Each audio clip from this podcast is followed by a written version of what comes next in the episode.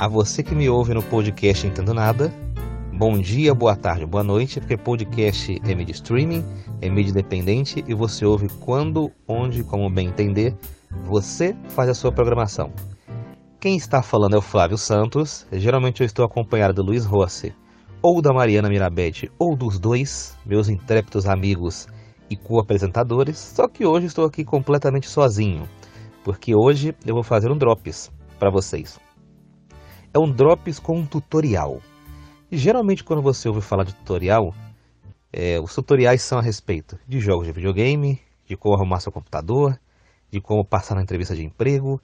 Tem tutorial sobre uma série de coisas. Mas hoje eu tentarei fazer o tutorial sobre uma coisa diferente. O tutorial Terraça Itália. Terraça Itália que é um dos restaurantes mais badalados de São Paulo e por consequência do Brasil. É uma grife na gastronomia. E muita gente ainda tem um pouco de receio, é, de vergonha de ir até esse lugar. É, receio por, por não saber quanto é a conta e vergonha por ah, imaginar que é um ambiente muito chique, muito caro. Mas eu vou desmistificar algumas coisas nesses drops. Eu vou falar onde fica o Terraço Itália, quanto custa comer no Terraço Itália, como é o Terraço Itália por dentro e qual vestimenta é, se usa no Terraço Itália. Bora ouvir?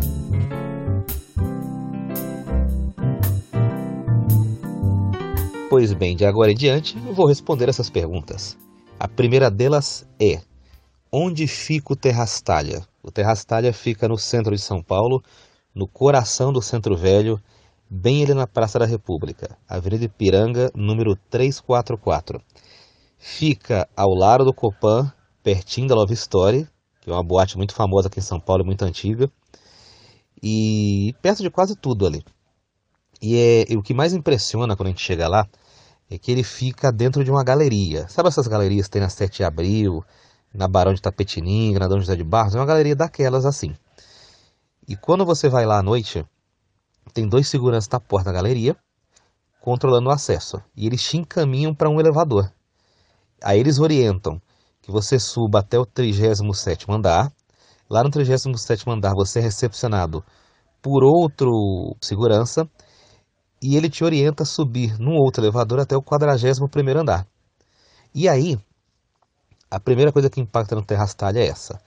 Quando você está lá em cima, é, não só pela altura, você muda completamente de ambiente.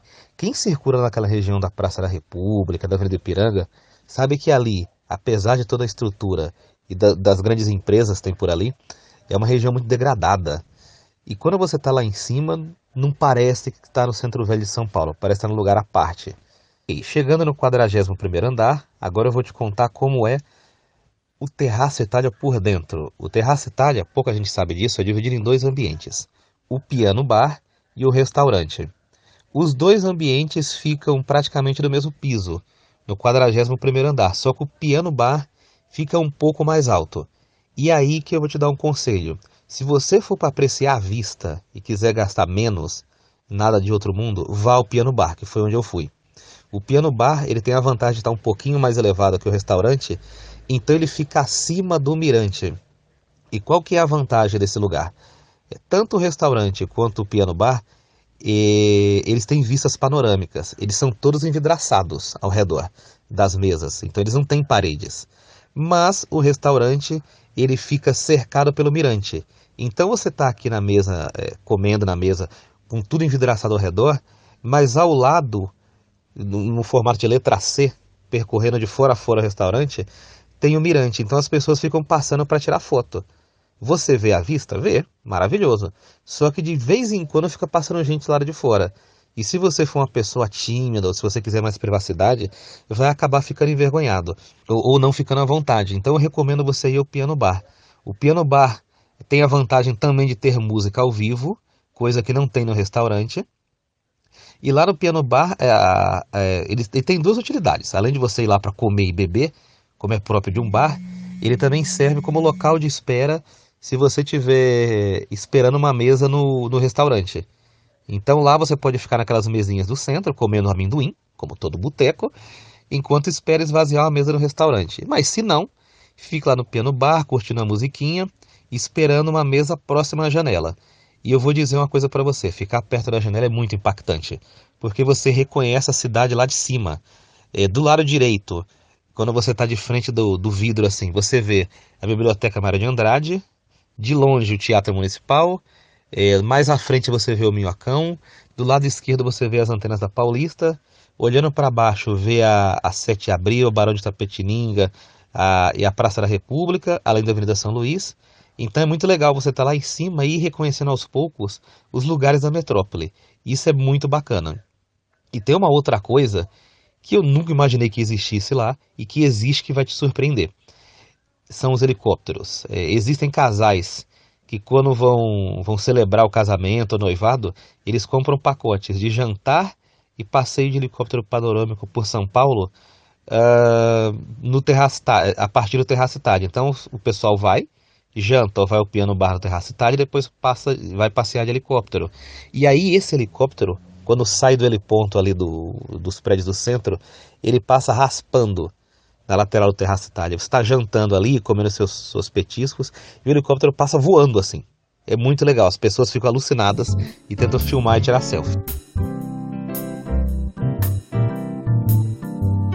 Agora eu vou responder duas perguntas em uma só. A primeira é quanto custa ir ao Terraço Itália? Bem, se você for ao, ao restaurante, ele é um pouco mais caro. Aí você vai gastar entre 500 e 600 reais para um casal. Mas a minha dica é você procurar o piano bar, que é muito mais em conta.